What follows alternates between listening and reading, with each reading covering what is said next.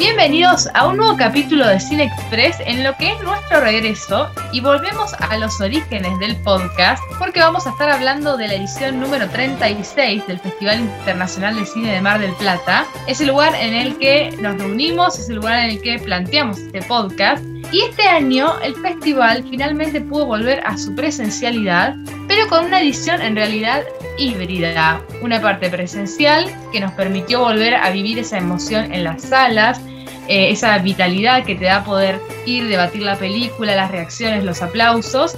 Y también esa pata virtual que nos permitía ver después las películas que nos llegábamos a ver o que también hacía de este festival una edición mucho más amplia y que llegara a todos los rincones de Argentina con muchas películas en una programación realmente maravillosa. Películas que suenan a Oscar, que vamos a estar hablando, como Madres Paralelas, El, Poder del Perro, King Richard, Por la Mano de Dios. Eh, realmente una edición sorpresiva y que para mí fue muy, muy exitosa. Y que tuvo además tres ganadoras Mejor Película Internacional Hit the Road, Mejor Película Latinoamericana Jesús López y Mejor Película Argentina Las Cercanas, además de, muchas más eh, premiaciones. Bueno, sí, contento, sí, me alegra de estar de vuelta en este podcast. Y bien esta introducción porque es así, creo que pudimos eh, distribuirnos en la sala de cine y además de lo que es eh, el formato de web, que pudimos aprovechar también cargar un poquito más de películas, en 32 pude llegar a ver este festival. Y bueno, como bien decías, muy rico en lo que es la cinematografía, muchas películas interesantes que van a dar que hablar y ya están dando que hablar en lo que es el camino a los Oscars y todos los premiaciones, pero ya desandaremos respecto con cada una. Yo cada vez que dicen híbrido, hola, ¿qué tal? No puedo dejar de mirar a Santi y acordarme a Santi imitando a los de Sin Codificar diciendo híbrido, que es espectacular. Total. ¡Híbrido! así, exactamente así. Cada vez que me lo dicen se me viene la palabra gigante a la cabeza, pero no, qué lindo que se haya vuelto al festival ya la emoción de tener eh, las acreditaciones en plástico, de sacarnos la fotito, de encontrarnos los cuatro en la primera película para inaugurar el festival ya con otro vínculo que el que vio nacer este podcast, ¿no? Para mí fue súper lindo, lo más lindo del festival es combatirlo con ustedes. Ay, qué cursi, no, pero está buenísimo, porque permite también, no solo entre nosotros, sino con un montón de colegas que nos encontramos en la sala, salir de la película, medir las reacciones, opinar, ver qué nos pareció, eh, que son un montón de cosas que, bueno, con la virtualidad eh, un poco se habían perdido. Pero sí, te complicó ir a la sala si no llegaste por trabajo, si la viste a cualquier hora de la madrugada, bueno, poder verla en tu casa y no perderte algunas películas y llegar también de una manera federal a a otros puntos espectacular, con contenidos que, si no los viste en el festival es difícil eh, de volver a ver. Sí, completamente. Igual, y acá voy a meter un poco el, dedo en la llaga, porque si bien estoy muy feliz con el resultado final de, este festival y me encanta, como marplatenses vivimos algún momento de, de miedo y eso que teníamos la ventaja de jugar de locales, ¿no? Porque si bien ahora celebramos con el diario el lunes eh, que todo fue hermoso, de hecho me detuve varias veces a pensar en la sala que se estaba viviendo el festival y que se sentía como festival, eh, que se pudo aprovechar esto que, que contaban ustedes tres, de cruzarse gente, escuchar a los protagonistas de las películas, tuvimos presencias internacionales también eh, eh, en este festival, pero sí hay que decirlo y reconocerle igual de todas formas el, gran trabajo que hizo la organización, que hasta faltando muy poquito tiempo estábamos medios perdidos, eh, había poquita información, que después entre pasillos me enteré que en realidad no iba a ser presencial esta, esta edición, que lo decidieron tres semanas antes y que por eso también la info llegó un poquito más tarde de lo que hacen otros años, pero celebro, como hicieron ustedes también, la pata virtual. Me parece que algo que nos dejó la pandemia es esta posibilidad de poder ver las cosas en internet, que si bien no es lo ideal, eh, sí abre una posibilidad mayor. Sí, sí, la verdad que sí. Eh, y con esto de la virtualidad también, así lo decía Pablo Conde, programador, icónico presentador también de Hora Cero, qué lindo sería que la virtualidad quede como algo fijo del festival porque te permite un montón de cosas más. Eh, y es cierto que estuvimos ahí a las apuradas a último momento, películas que se agregaron un día antes como Madres Paralelas, que fue uno de los estrenos del festival. Pero abriendo el juego un poco a las películas, eh, yo mencionaba al principio las ganadoras como Hit the Road, que fue ganadora película internacional y que a mí me pareció súper tierna, eh, por momentos eh, intensa, porque jugaba siempre entre la comedia y lo más dramático y oscuro que tenía su trama, pero súper interesante Hit the Road. Contame vos, Santi, que la fuiste a ver conmigo, vos qué te pareció, qué te pareció y empezamos a hablar de, estas películas, ¿no? Sí, Road Movie, muy interesante cine iraní que muchas veces está bastardeado. Viste que siempre es fácil como decir, no, ¿qué te fuiste a ver? Una, no, que vos bardeás. claro. claro, todos bardean a los iraníes, no sé por qué. ¿Qué fuiste a ver? ¿Una de cine iraní? Bueno, sí, fui a ver una de cine iraní y además fui a ver a la ganadora ¿no? de Mejor Película Internacional del Festival de Cine Mar del Plata, una road movie que juega mucho con eh, la comedia, pero que esconde un drama eh, de, en el fondo, ¿no? Es una familia que emprende un viaje que no se sabe mucho al principio, pero están viajando hacia la frontera y a lo largo de todo, de todo este recorrido uno se va enterando que en realidad es para despedir al hermano mayor, que es el chofer, eh, en esta extraña familia donde el padre está quebrado, la, la mujer eh, medio que discute con el niño más pequeño, que es un gran, gran personaje, un poco intenso. Yo no Qué intenso. viajaría con él. Muy intenso, chicos. Chao, un viaje muy largo con ese niño. Sí, sí, y un perrito moribundo también, así que va jugando mucho ahí con, la comedia, pero en definitiva nos cuenta una realidad bastante interesante porque este chico está tratando de llegar a la frontera para escaparse del país, que lo va a hacer de, forma ilegal, ahí utilizando eh, algún contacto que tenía esta familia. Así que es una película bastante fuerte, linda, recomendable, a mí se me hizo muy, muy llevadera. Eh, fue una de las, no sé si fue una de las que más me gustó de este festival, pero sí entiendo que haya, que haya llevado su, su premio. Fue una sorpresa realmente porque veníamos de tres festivales que venían ganando películas españolas. Yo pensé que se iba a llevar alguna española ahí, Espíritu Sagrado, que también pisó fuerte y gustó mucho eh, en varios eh, cinéfilos, que miramos cuando miramos el cielo, la misma Titán, que es la gran candidata para llevarse el Oscar principal después de haber ganado la Palma de Oro, que están nominadas la mayoría para lo que son eh, los Oscars en película internacional. Sí, y ya vos bien lo dijiste, se empieza a construir este camino de los Oscars que está marcado por un montón de premiaciones eh, y que ya, bueno, ya estamos ahí viviendo lo que son estos premios. La verdad que sí, muy buenas películas internacionales. Es lindo pensar en, esto, ¿no? Que un montón de películas que se ven en las salas de Mar del Plata en nuestro festival, el único clase A de Latinoamérica, estas películas merecen realmente tener estas proyecciones. Eh, algunas películas que no vamos a volver a ver en salas, por lo menos acá en Argentina, y el festival es una gran oportunidad de acercarnos a ellas. Como bien vos mencionaste, eh, Espíritu Sagrado y como estábamos hablando de, de Hit the Road también.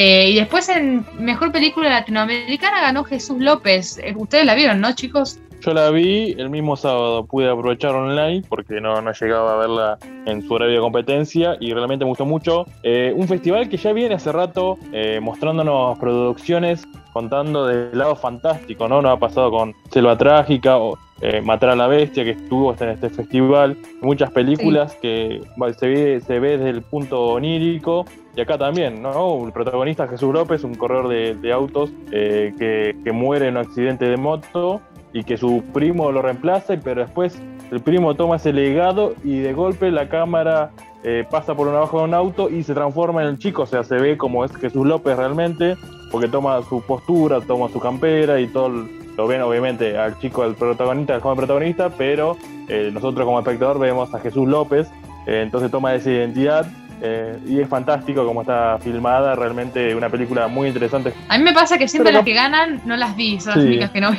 Pero capaz que llegan a Netflix, eh, capaz que la compra, ha pasado, ¿no? Ya, no estoy aquí, o Selva Trágica también, que están en Netflix. Están perdidas, pero... Bueno, eh, Mar del Plata tiene muy buena relación con Netflix, ¿no? Tuvimos la suerte, hoy Delphi nombraba Madres Paralelas, de haberse proyectado en pantalla grande, que no sé si será la, la única sala que, lo hizo o que lo va a hacer en Argentina, por ahí en Buenos Aires algún estreno tiene, pero bueno, es una película de Netflix, lo hizo años atrás con el irlandés. Con Roma. tenemos esa suerte, es posible que, que después estas películas por ahí lleguen al streaming. Igual me parece que Jesús López es argentina, así que también tenemos altas chances de verla en cinear. No lo sé, Sí, eh, es verdad. eh, estoy arriesgando, estoy arriesgando, pero es uno de esos títulos que está como para tomar nota. Sí, igual me estaba acordando, por ejemplo, de Historia del Oculto también, una película que sorpresivamente también agregaron después a Netflix, eh, muy buena película argentina de género. Y este año también tenemos Fue la mano de Dios, El poder del perro, eh, tenemos De los Dotter y King Richard por parte de HBO, porque la van a subir a HBO. Eh, la verdad que bastante presencia del streaming en una época en la que el cine está muy vinculado a eso. Pero es muy lindo que Netflix también permita, eh, en cuanto a lo que es eh, los derechos y todo lo legal, que se puedan eh, exhibir estas películas e incluso después que pueda haber más funciones en los cines por fuera del festival.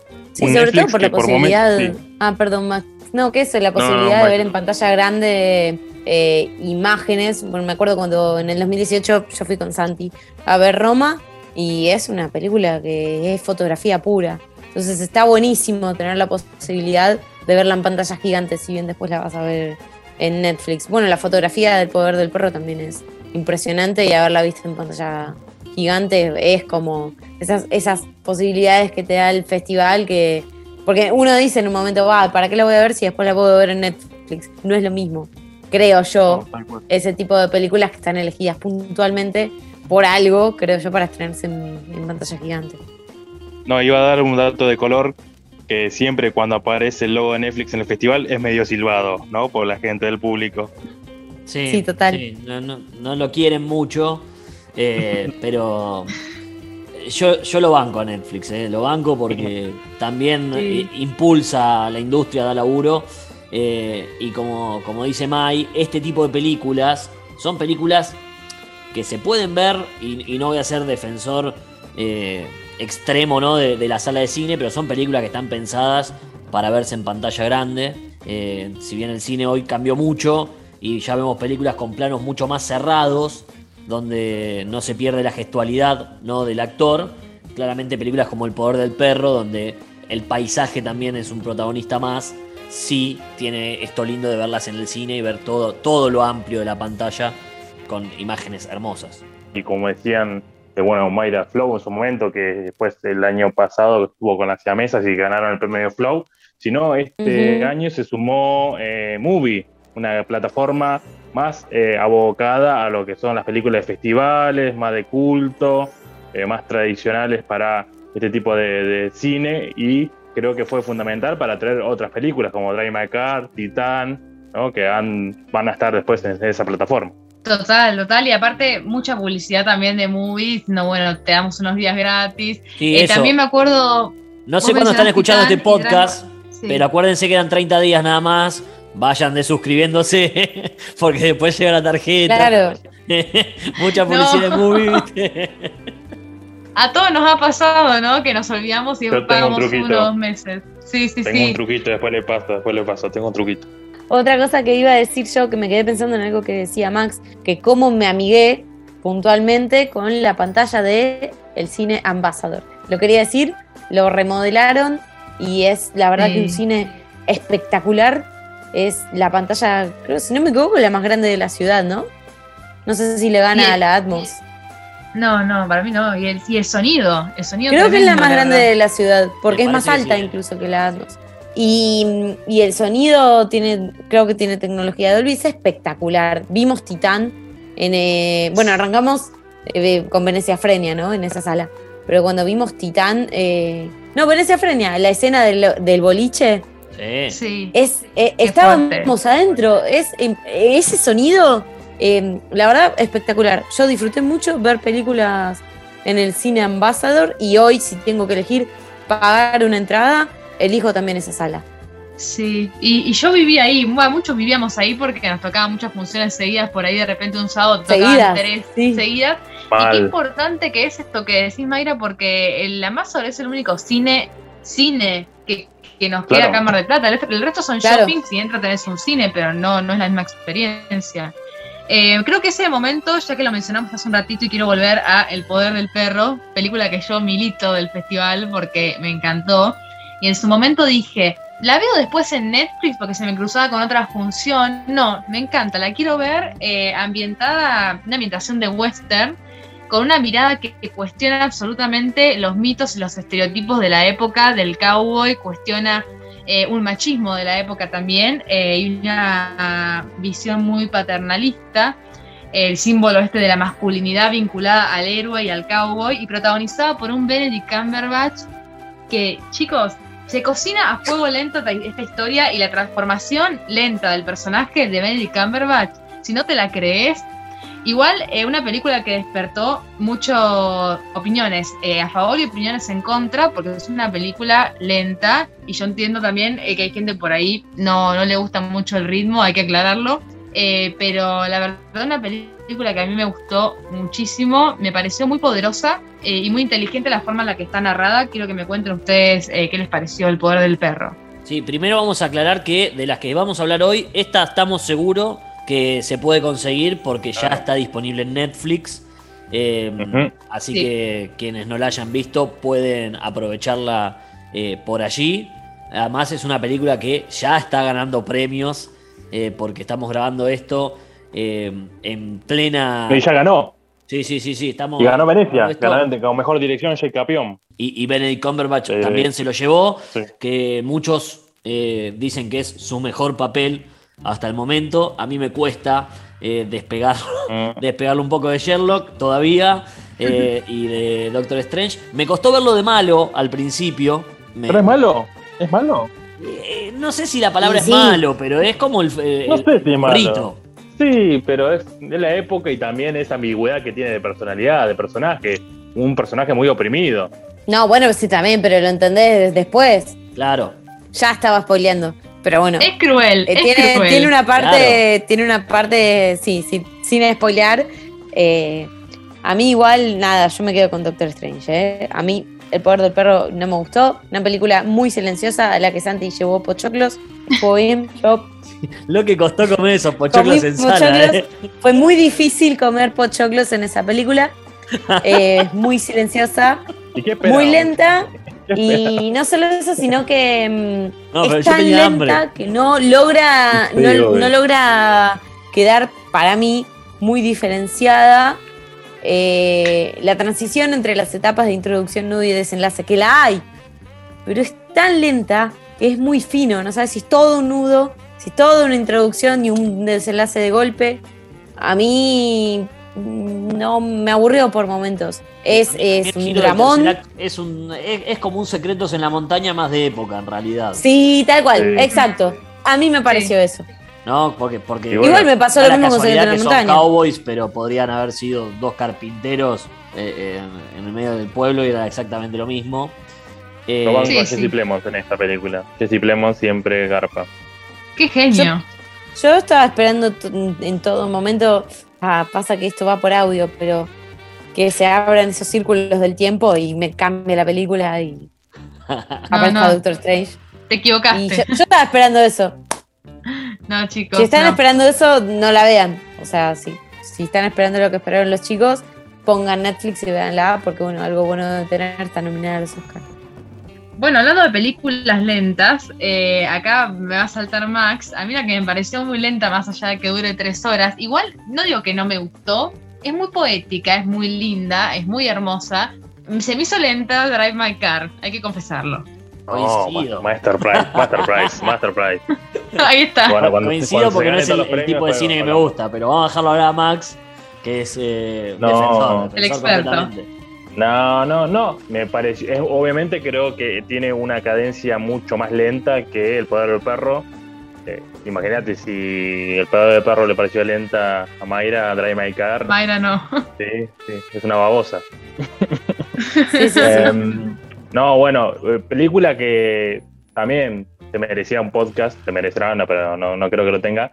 Eh, pero eh, siempre, Hamaguchi, el director japonés, siempre nos regala estas películas más intimistas, ¿no? O sea, es un tipo que se está psicoanalizando en tres horas porque tiene la tragedia, la muerte de la, de la hija, de la esposa, el tipo le encanta manejar, se está quedando ciego, eh, la conductora que le maneja su auto tendría la misma edad que su hija, o sea, tiene muchas eh, guiños y mucha tela para cortar. Una, película basada en un libro de Murakami, otro eh, prócer de la literatura, ha ganado varias veces el premio Nobel de, la literatura.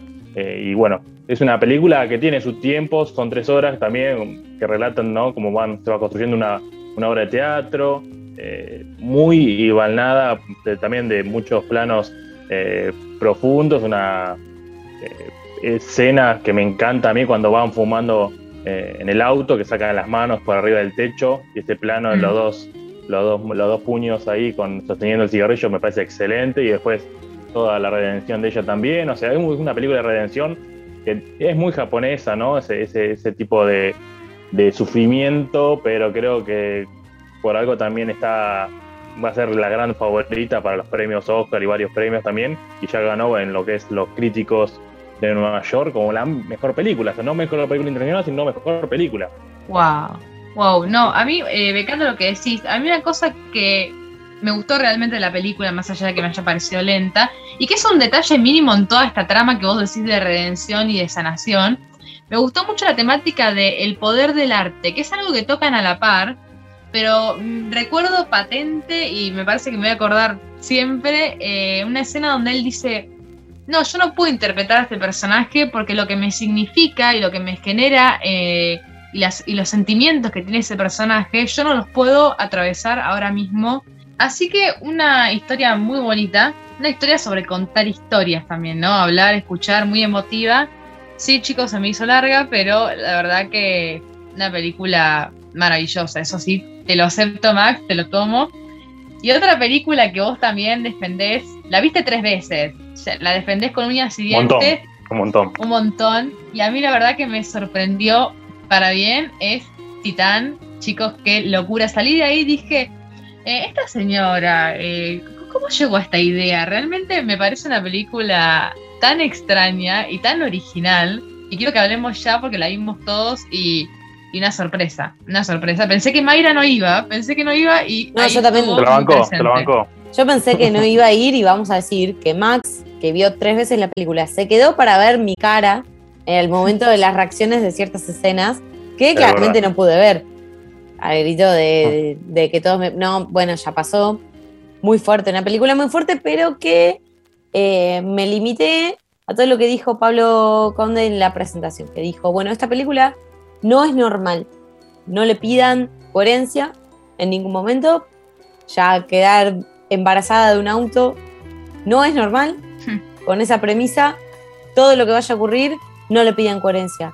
Y así me manejé, digamos, eh, como espectadora de la película. En cada reacción que no entendía de los personajes, incluso eh, eh, no cosas exóticas, sino reacciones que uno puede llegar a tener ante ciertas situaciones, y reaccionar de otra manera, digo, bueno, listo, yo no le tengo que encontrar la coherencia en esto y fue por eso que la disfruté. Eh, la disfruté. Eh, también disfruté mucho la reacción del público, creo que es una película que no es lo mismo, si la hubiese visto en mi casa, eh, no lo hubiese terminado. Ahí la terminé porque también era muy divertido ver cómo a sala llena, cómo la gente se prestaba ante ciertas escenas a reaccionar. Es, estuvo bueno una experiencia distinta. Está bueno, está bueno lo que remarcás, Mai, porque me pasó eso de verla primero en televisión cuando ya se había filtrado eh, después de pasar por Toronto. La película que recordemos ganó la, Palma de Oro en Cannes este año. Julia Ducarnou eh, en su segunda película logró eh, tener siendo la única mujer en obtener este premio, porque ya lo había obtenido Jane Capion con el piano en el 92, pero se había compartido el premio con un director. Ducarnou, la francesa, pudo con Titán obtener en solitario la palma de oro.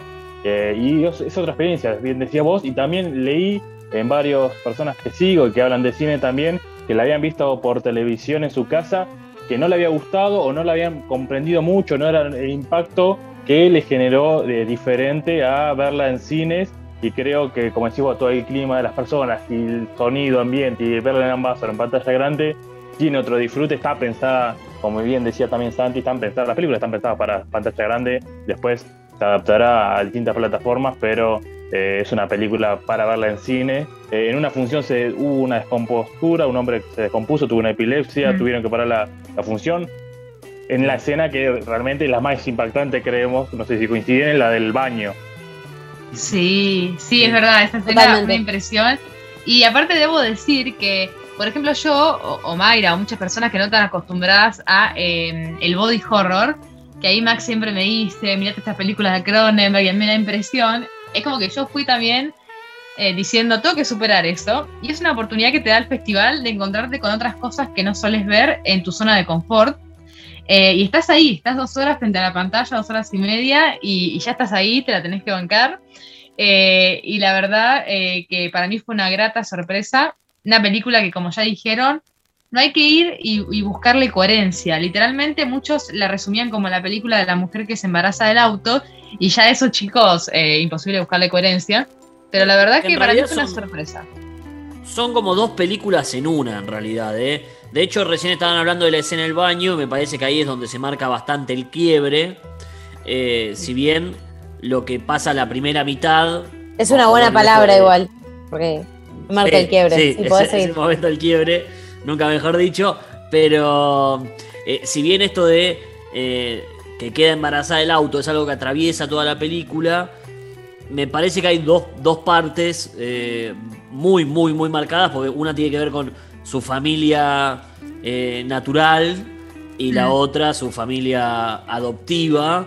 Y, y me parece que la segunda parte yo la disfruté mucho más que la primera. Eh, el personaje de- del padre bombero que, que la adopta, que en realidad no es que la adopta, sino que piensa que, que volvió su hijo perdido.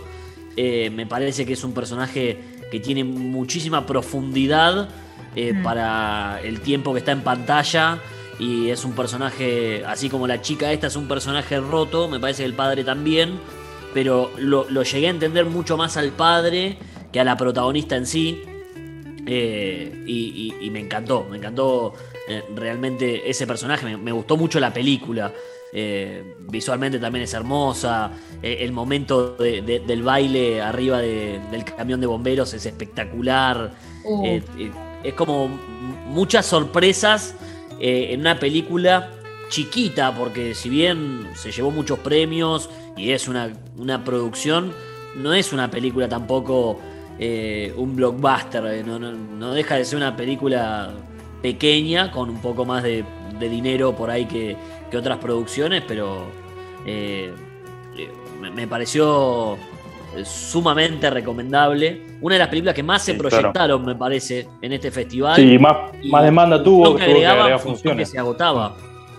Sí. Era, Sí, increíble cómo, cómo se iban las entradas de Titán. Sí, bueno, por eso, por al, ven- al venir con la palma de oro y la demanda y la película que decían que venía un poco a relativizar o levantar el modo Horry de Cronenberg, es una película que le hace mucho honor a eso. Y también hay mucha ambigüedad en los géneros, o sea, es una película donde fluyen los géneros, ¿no? Eh, como Sí. estamos ahora en la actualidad hablando, ¿no? De, eh, la diversidad y los no binarios. Creo que la protagonista entra en esa categoría. Eh, y si lo ven y si lo piensan, es una película muy violenta la primera parte, pero no hay sangre. Mm. Vieron que no hay sangre en la primera parte. Es muy violenta, pero no hay sangre. Y hay mucha espuma, eso sí, mucha espuma, muchos ojitos blancos. Eh, pero sí, una película que me gustó mucho, que seguramente tendrá su recorrido también en los festivales, eh, o digo, en los, en los Oscars o en los Globos de Oro. Sí, y me, quedé pensando en ese personaje que mencionó Santi, muy violenta y también eh, por momentos muy emotiva. Y vos hablabas de cómo fluían los género, el género y también cómo fluían los géneros en cuanto a que la película tenía momentos de violencia muy extrema. Después tenía sus momentos más dramáticos, momentos de humor donde la sala se reía. Eh, realmente eso también le da una experiencia. Es una película que para mí es una experiencia. Eh, y que sí, realmente una sorpresa para mí. Vos, Max, no habrá sido una sorpresa porque la viste tres veces. Eh, y otra película que también fue una sorpresa para mí, y ya me llevé los pañuelitos porque dije, esta película, por la temática que refleja, va a ser algo fuerte, fue Vortex, una película sobre dos eh, personas mayores, una, una, ella con problemas en la mente, con Alzheimer, él con problemas en el corazón, eh, sobre esa etapa, los últimos días de sus vidas, una película muy reflexiva y que ya desde el vamos de cómo está planteada, dividida eh, la pantalla en dos, te muestra dos realidades, dos perspectivas y dos imágenes que te van reflejando eso, el final de la vida de cada uno de estos personajes. Qué fuerte esa película, qué angustiante, dos horas y pico ahí viendo una historia tan dramática. No, y además que nos dimos el lujo de tener a su director en sala. Hoy cuando hablábamos en la intro de que este festival tuvo alguna presencia internacional fuerte, bueno, eh, Gaspar Noé me parece que, fue una de las figuritas ¿no? de, este, de este festival que se autoinvitó, lo contó, lo contó él en una anécdota. Porque en la película de apertura aparecía su padre, así que él es argentino, está radicado en Francia y allá hace sus películas, pero llamó al festival y dijo, che, ya que van a proyectar la película de mi papá, ¿no quieren proyectar también la mía? Y, se vino a visitar a la familia y a estar en Mar del Plata, a sacarse fotos en la costa. Obvio. Eh, un, lindo recuerdo que se lleva Max. la anécdota Vamos a contar la anécdota. Por favor. La cuente Santi, la cuente Santi. Que la cuente Santi que la a contar. Ya. El día, el día después de acreditarnos, salimos caminando por la costa al mismo día. Vemos pasar una familia. A lo que Max dice: Ese es Gaspar Noé. Era un señor caminando junto a su padre, con un diario La Capital, que es el diario acá de Mar del Plata, bajo el brazo. Que uno, si no estaba atento, lo veía pasar como cualquier eh, turista que aprovechó el fin de semana largo. Claro, Tiene cara de kiosquero. Tiene cara de. Y, Max, Max lo corrió como una cuadra y media, literal, hasta que llegó al lado y le dice, Gaspar, ¿puede ser una foto? Sí, cómo no. Y posó con su familia ante la cámara atenta de Max, que ahora tiene una hermosa foto de la familia de Gaspar Noé. Sin él. Sí, después se sacó una selfie. Por suerte después se sacó una selfie, pero si no se llevaba la foto de Gaspar Noé, que no sé para qué. Yo se la saqué, puede decir. muchacho de prensa. Claro. Anécdota, anécdota del festival lindo este Gaspar Noé que todavía no se cambió la ropa. Sigue girando por festivales y todo eso. la misma ropa. La verdad, la verdad. No, pero eh, mientras presentaba la película, película que además está protagonizada por Darío Argento, eso eh, es otro datito de color, eh, que si bien es, viene del mundo de la dirección, la verdad como actor a mí me sorprendió muchísimo. Mientras la presentaba dijo que tenía un guion de 10 hojas, que casi todos los diálogos son improvisados, que les iban tirando eh, algunas líneas sobre lo que tenía que pasar en las escenas. Y después que, como dice Delphi, hizo dos películas en una. Porque todo el tiempo está dividida en dos la pantalla. Eh, y vamos siguiendo con un equipo de grabación a la madre y con otro al padre. Con increíbles momentos donde se cruzan y no se ve una cámara eh, ni un micrófono de más. Eh, así que sorprendente Vortex, que además nosotros la vimos eh, en función retrasada porque estrenaron subtítulos, o eso queremos creer, eso es lo que nos dijeron por, por qué se retrasó tanto la, función, porque estaban esperando los subtítulos más argentos y no tanto con eh, traducción al español de España, ¿no? Pero eso era pedido, fue pedido de Gaspar Noé. Fue pedido Tuvimos esa suerte. sí, sí. Barra desgracia porque también terminamos más tarde, ¿no? Sí, la película, como bien decías, sorprendente lo de Darío Argento, eh, que es el que se lleva toda la parte física, ¿no? El dolor físico de esta pareja de ancianos y la, esposa eh, es la que tiene el problema del Alzheimer. Eh, muy bien construida también con sus tiempos. Una película que arranca con un plano del cielo y entrando directamente a la casa. Una película que no tiene el sello particular de Gaspar Noé, esa violencia visual, ¿no? De eléctrica. En el final capaz que sí, cuando se, va despidiendo, gira la cámara en 360, pero después es muy intimista, una, producción donde Gaspar Noé bien decía, la escribió más que nada pensando en su padre, su madre, por eso vamos a ver algunos rasgos eh, muy idénticos, eh, personales en esta, esta película. No se espere ni un irreversible, ni un clímax, ni un love, sea, es mucho más tranquila y está muy bien actuada. Eh, y con bien, como bien decía Sandy, también tiene un apartado técnico impresionante porque cuando se cruzan las cámaras no se nota nada, el montaje es muy bueno. Sí, es verdad, que, sorprendente lo de las cámaras. Me acuerdo que lo hablamos eh, después de las funciones y era como, wow, porque está muy bien logrado. Eh, y también ciertos efectos, ¿no? ya hacia el final de la vida de cada personaje. realmente muy, muy linda película. Y ahora se me ocurre que, podemos hablar, ¿no? Lindas películas. ¿Qué películas le gustaron más a cada uno? ¿Cuáles fueron esas sorpresas que dijeron? No me esperaba semejante peliculón. Eh, yo entré sin expectativas. Eh, así que vayamos a, eso, ¿no? Película favorita y película que te sorprendió. Vamos a dejarlo así en dos, pero si quieren agregar una tercera, no me voy a quejar porque con tanta programación, chicos, la verdad que es difícil elegir. ¿Quién quiere empezar? Mayra, ¿querés empezar vos? No sé, claro, estamos, no sé si la gente sabe que estamos grabando por Zoom. Entonces, Max señala para, para un lado, pero yo tengo todos ubicados diferentes. Entonces, para mí me estaba señalando el, icono de Spotify de, mi compu. Pero bueno. Em, a mí. Pero Delphi me entendió, Delphi me entendió el mensaje. Sí, sí, sí. Porque estaba muy callada, pero bueno, es que no vi Vortex. Sí estuve en la, en la situación de la, de la foto que bueno, ya fue, fue suficiente, por lo menos estuve ahí, em, del, momento de las acreditaciones. Em, a mí una película, vamos a decirlo, yo estaba muy a mil, medio que agarré el cronograma de Delphi y me sumé a lo que Delphi había elegido, es con la que más gustos comparto y bueno, y un día me dijo, hoy vamos a ver El perro que no calla, dale, vamos. Fui sin expectativa, no sabía de qué trataba. Eh, y una de, esas cosas lindas que tiene el festival es que, bueno, obviamente era la primera proyección de la, película. Em, era la primera proyección de la película en pantalla grande, pero además inauguraba eh, lo que era la competencia latinoamericana. Y mm, estaba todo, todo el equipo. La directora, Ana Katz, con todo el equipo, eh, varios de los actores y el equipo técnico de la película. Una película filmada en blanco y negro.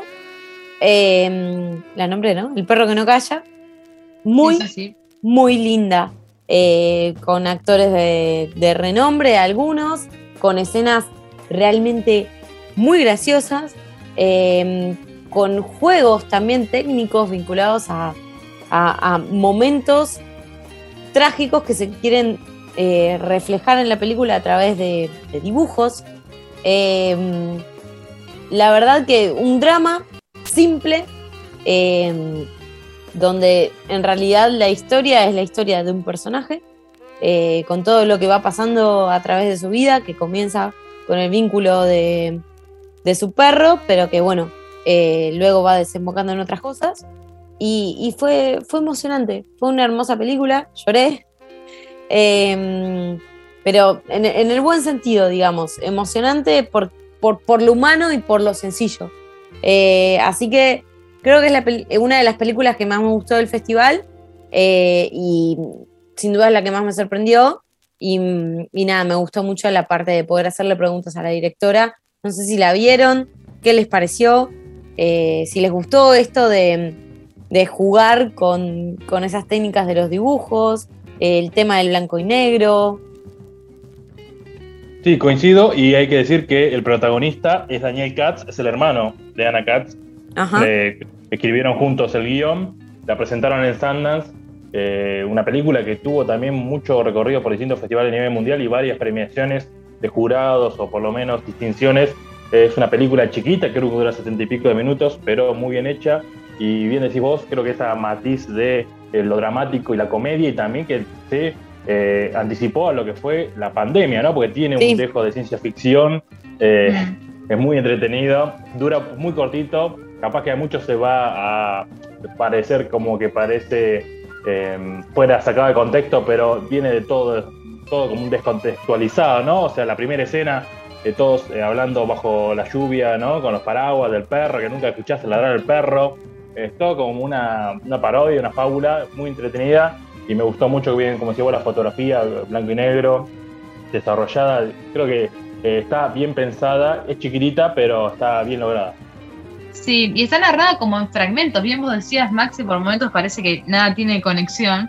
y son como fragmentos de una vida que se está contando con sus problemas, con sus situaciones, con sus altibajos. Eh, y realmente a mí me parece también una película muy emotiva. También lloré, estábamos con Mayra ahí, casi que compartíamos pañuelitos. Eh, pero no, la verdad que una película muy linda, una sorpresa también para mí. Eh, y para mí un gran logro de Anna Katz en retratar esta película que parece tan, esta historia que parece tan íntima, ¿no? Eh, de la vida del personaje y que te llega, o sea, a mí emocionalmente me llegó por eso, porque la sentí muy, muy cercana a pesar de que yo no comparto muchas características con este personaje, es como que me pareció muy inmersiva la experiencia de ir viendo estos fragmentos de su vida. Yo esta es una de las que aproveché para ver online, porque no me daban los horarios. Eh, y me parece que a mí me faltó el factor sala que, están contando. Sí, me llegó la película, pero a mi gusto usaba mucho de las elipsis eh, temporales, ¿no? Esto de por momentos me perdía y no sabía si, si había avanzado el tiempo, pero me parece que está, está muy bien resuelta.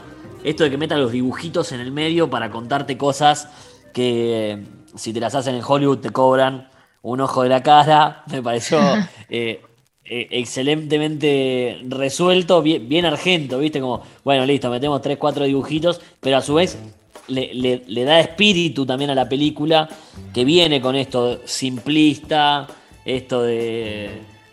También un. como un modo de, vida, de, de, tomarse las cosas con calma, porque me parece que a este pibe le van pasando un montón de cosas y siempre. Siempre como que la va surfeando a su estilo. Y, viste que no, tiene como momentos muy abruptos. Y es como, bueno, ahora tocó esta. Y bueno, listo. Me, me, tocó la del perro, listo. Me tocó la del meteorito, listo. Me tocó la. Y como que, que va viviendo de una forma casi sin quejarse, pero adaptándose a, las cosas que, también la, hace eh, recontra interesante. Está bueno, es una película que también se habló mucho internacionalmente, ¿no? De Anna Katz, que la volvemos a tener presente en el festival.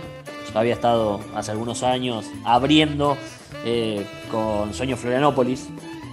Me parece que, esta película está un poco, un poco mejor, sumamente distinta, eh, pero este lado fantástico también me, gustó bastante.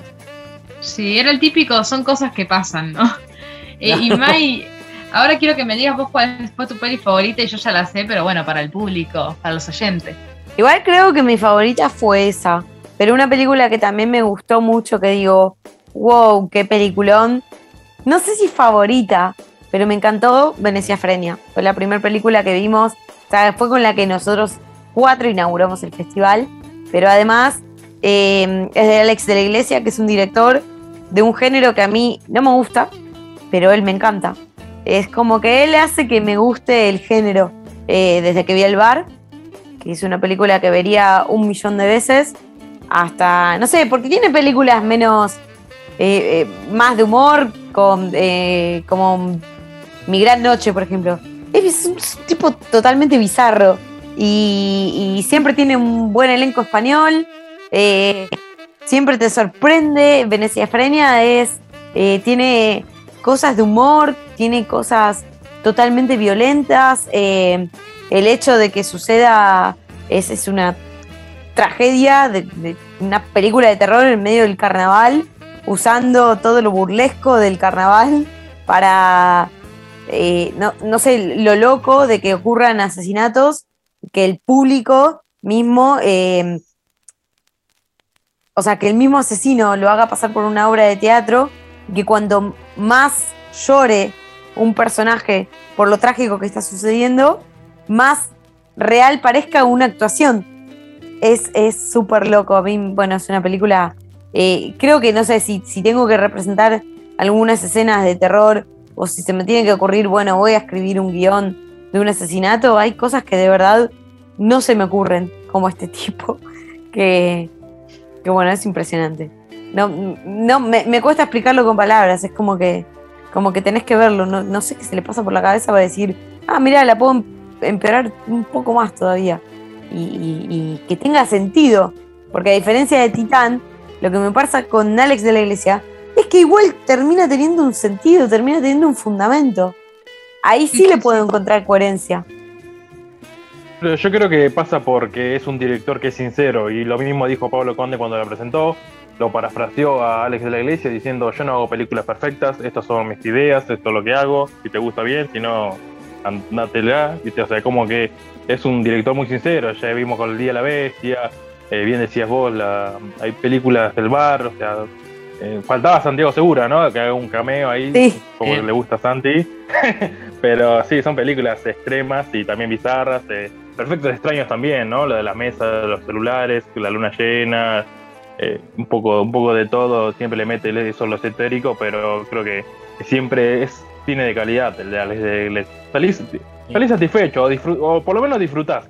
Completamente, completamente. Le tenés que permitir igual algunas libertades, como esto que dice Mai, de que asesinaban y nadie, nadie se daba cuenta que, que no era una obra de teatro. Pero bueno, una vez superado esa, esa barrera, la verdad que es recontra disfrutable, frenética, como pocas Sí. de las películas que vimos este festival, me parece. Eh, nada. Y, a- y Uy. además un, pai- un paisaje hermoso. Sí, Sí. la verdad, me gustó la palabra frenética y me acordé, lo quiero mencionar ahora, me acordé de mi experiencia con Max viendo Midnight, donde te cansabas de ver a los personajes correr y te cansabas realmente y las reacciones de la gente eran como, no, no, ¿cómo vas a hacer eso? El típico, no abras ahí porque sabes que del otro lado está el asesino, así toda la película. Qué personajes tan ingenuos que te daba, te estresaba, pero la pasé re bien, las reacciones del público eran realmente impresionantes. Yo pensé que ibas a decir frenética la de Matt God, pero bueno.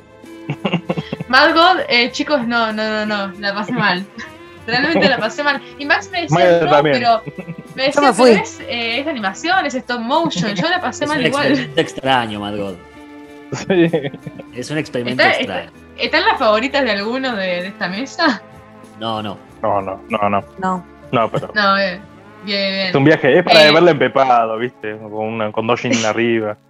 Ni siquiera. No, no, no, realmente. Nada, había escenas que no podía ni mirar, pero porque, no sé, no conecté con los personajes. Vamos a decir. ¿Tu así. novio, ¿Tu novio te sigue agradeciendo o como se Sí, mi, novio nunca jamás se va a olvidar. Eh, Casi, casi terminamos ese día. Era como, ¿cómo me trajiste a ver esta película? Bueno, pasaron cosas.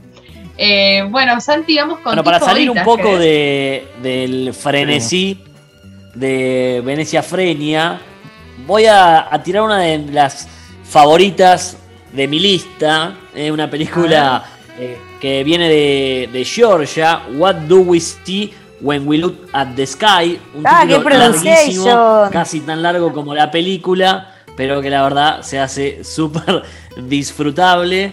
Eh, una película muy consciente de sí misma, porque de hecho juega en algunas oportunidades con los espectadores, que nos cuenta una historia de amor, una especie de, de fábula, no sé si, si Mm. aplica Sí, fábula, acá fábula.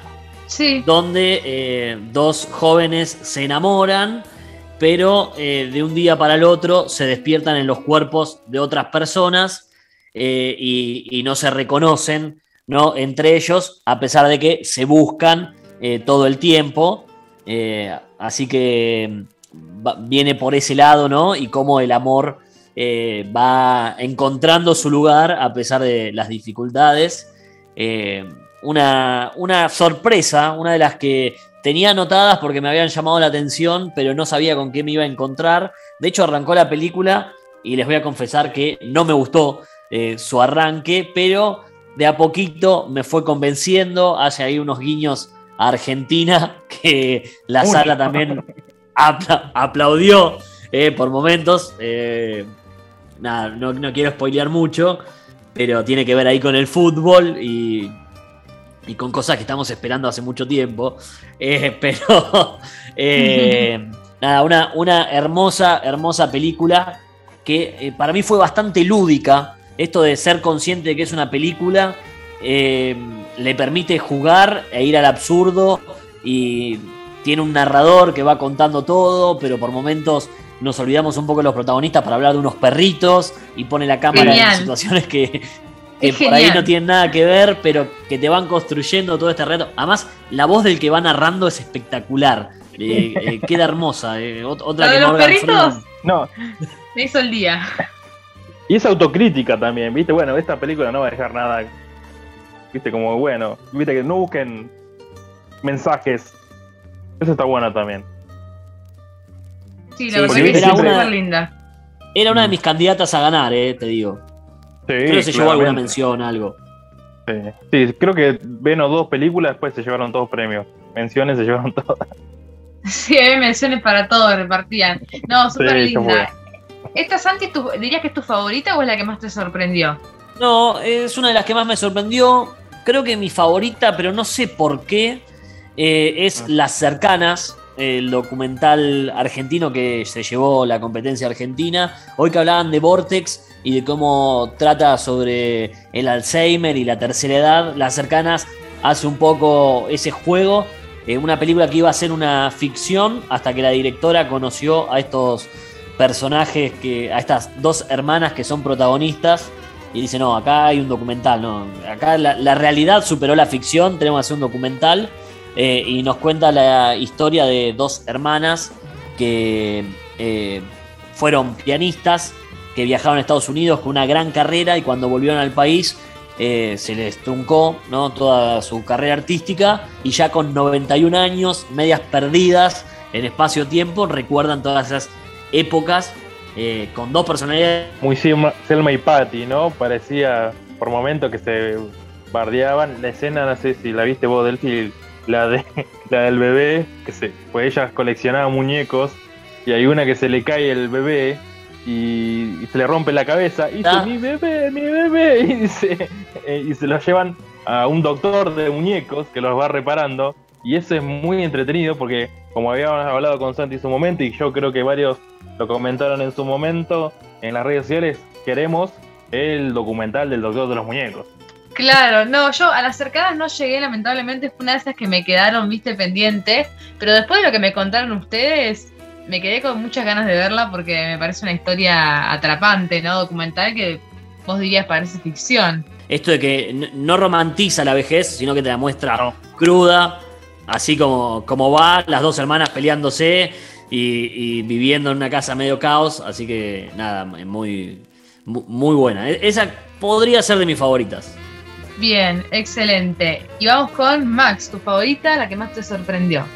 Eh, favorita creo que es Drive My Car, la japonesa que ya hablamos, ya le destinamos Obvio. bastante minutitos.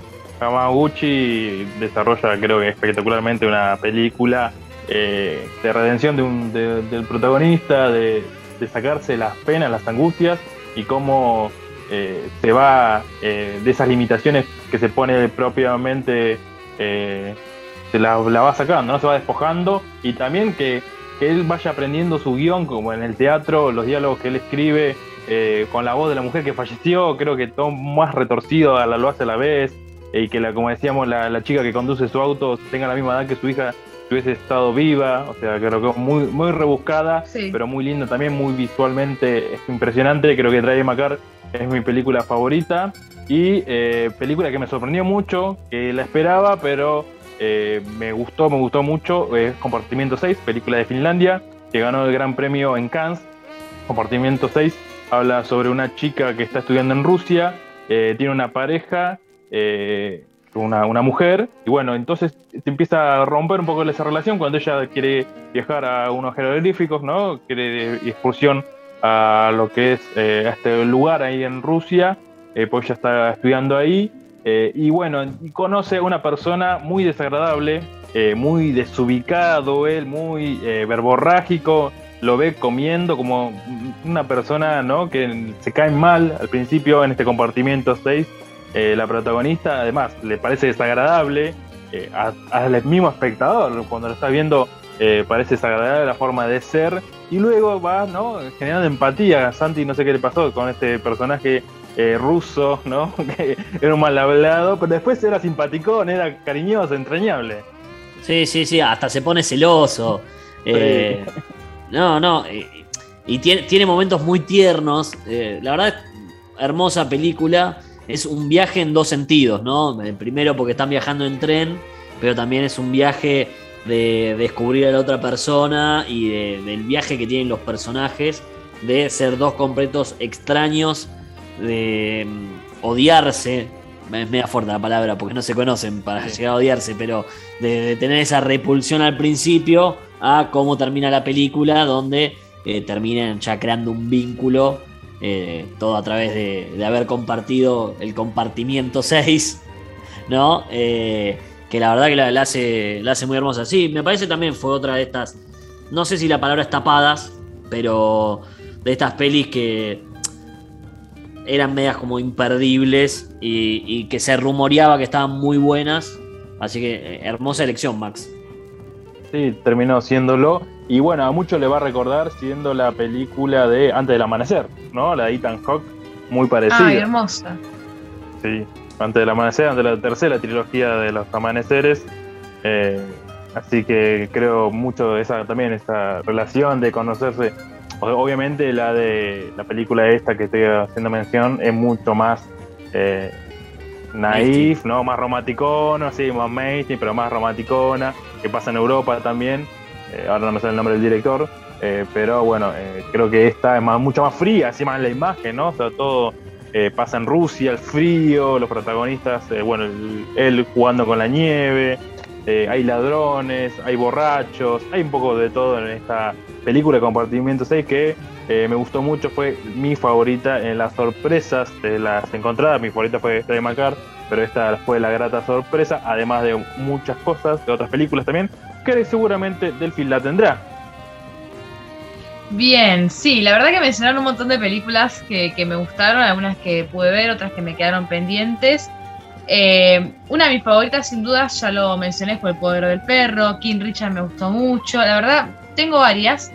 Pero voy a nombrar una que hasta ahora no, no hablamos, sin profundizar demasiado, pero Madres Paralelas fue una de mis favoritas del festival, sin duda. Una película muy almodóvar, una nueva muestra del talento de este director.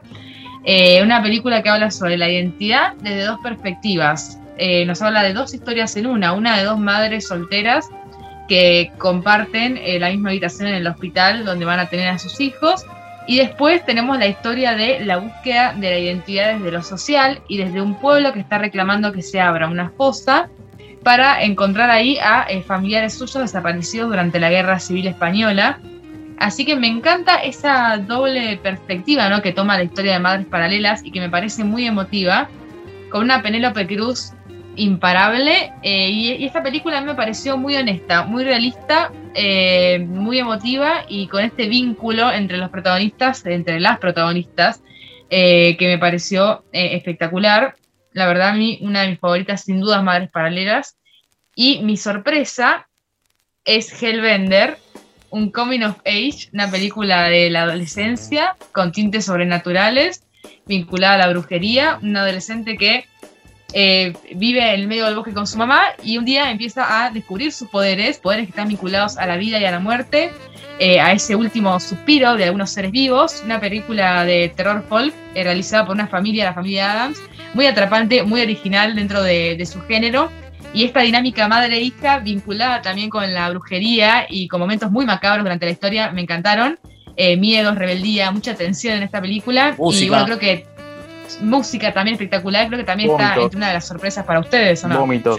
Yo destaco la escena del vómito. re, específico. Porque es, muy. Eh, a ver, te muestra la relación de la madre, la confianza que hay y también ese, ese poder que tenían ella, ¿no? Al respecto y cómo se iban descubriendo que se alimentaban del miedo de los seres vivos. Sí, eso me encanta, que te expliquen el origen ¿no? del poder de ellas, eh, vinculado a la vida y a la muerte, me encantó. Eh, hablando de sobrenatural, no quiero dejar afuera Espíritu Sagrado, así rápidamente, una película sobre la maldad del ser humano, una experiencia súper atrapante, eh, enigmática la película, a mí me la recomendaron ustedes, la vieron primero y yo después la vi online y me pareció espectacular. Es una película que seguramente a Santi le gustó mucho, fue de las típicas películas que esos personajes extraños. Sí, película de personajes raros. Eh, es un, pueblo fanático de los ovnis y están esperando una próxima llegada, una fecha muy especial. Así que va toda la preparación para, para eso. Mientras en paralelo una madre busca a una hija desaparecida, una niña. Eh, dejando a su hermana también a cargo de este grupo de extraños, eh, extraños no porque no los conozcan, sino porque eran muy raros ellos. que además eh, su líder había fallecido. Eh, nada, me parece muy, muy de la línea del humor eh, español. Hoy que hablábamos de Alex de la Iglesia, me parece que esta tranquilamente podría ser una de sus creaciones con personajes que me contabas, Max, yo esto no lo, no lo había escuchado, que no son actores, son gente que vivía en ese pueblo real. Así es, sí. Había leído y más, después lo confirmé con alguien del festival. Eran todas personas de ahí, de ese pueblito, todos fanáticos de la ovni, eh, o como se diga al respecto. el término de los fanáticos de lo paranormal, o mejor dicho, de lo que son los platos voladores y todos los aliens. Eh, pues, es más, dije, no, el protagonista por lo menos es actor. No, no, no, son todos personas ahí del pueblo que le hicieron el casting y bueno, y empezaron a actuar. Eh, y se nota en algunos momentos que están, son medio fríos, pero esa, esa personalidad que, muestra ¿no? Eh, la película, la frivolidad, muy friki y también, además, muy macabro, muy turbia la película después de vuelca. Sí, sí, sí. De hecho, bueno, tiene un, giro final que, es espectacular. Oscurísima y, te, cierra por todos lados. Pero volviendo a Hellbender, Hellbender me encantó. Es espectacular. Me encanta esto que sea una familia. De verdad que, quedé sorprendido con que la producción sea madre, hija, el padre. Eh, no sé si tienen más hermanos, pero se, se ve esa química. Y estoy sorprendido por el nivel. Tiene algunos efectos que patinan por momentos, pero para conocer la intimidad de la producción eh, es sobresaliente. Que hay gran elección del la verdad. ¿eh? Una de las sorpresas, ¿no? Bueno, la verdad que fue un festival muy bueno, muy, muy bueno. Ya lo dijimos, eh, se hizo a las apuradas y realmente la programación fue espectacular, la organización fue muy buena y estamos muy conformes, nos hemos vuelto a encontrar, nos hemos vuelto a encontrar en las salas y sentir ese amor por el cine, esa emoción cinéfila tan festivalera. Eh, y seguiremos, seguiremos haciendo episodios, seguiremos con Cine Express, seguiremos compartiendo emociones, opiniones y debatiendo sobre muchas películas más. Así que gracias por acompañarme y nos pueden escuchar como siempre en Spotify, Cine Express, nos buscan en las redes sociales, nos siguen y seguimos debatiendo de cine.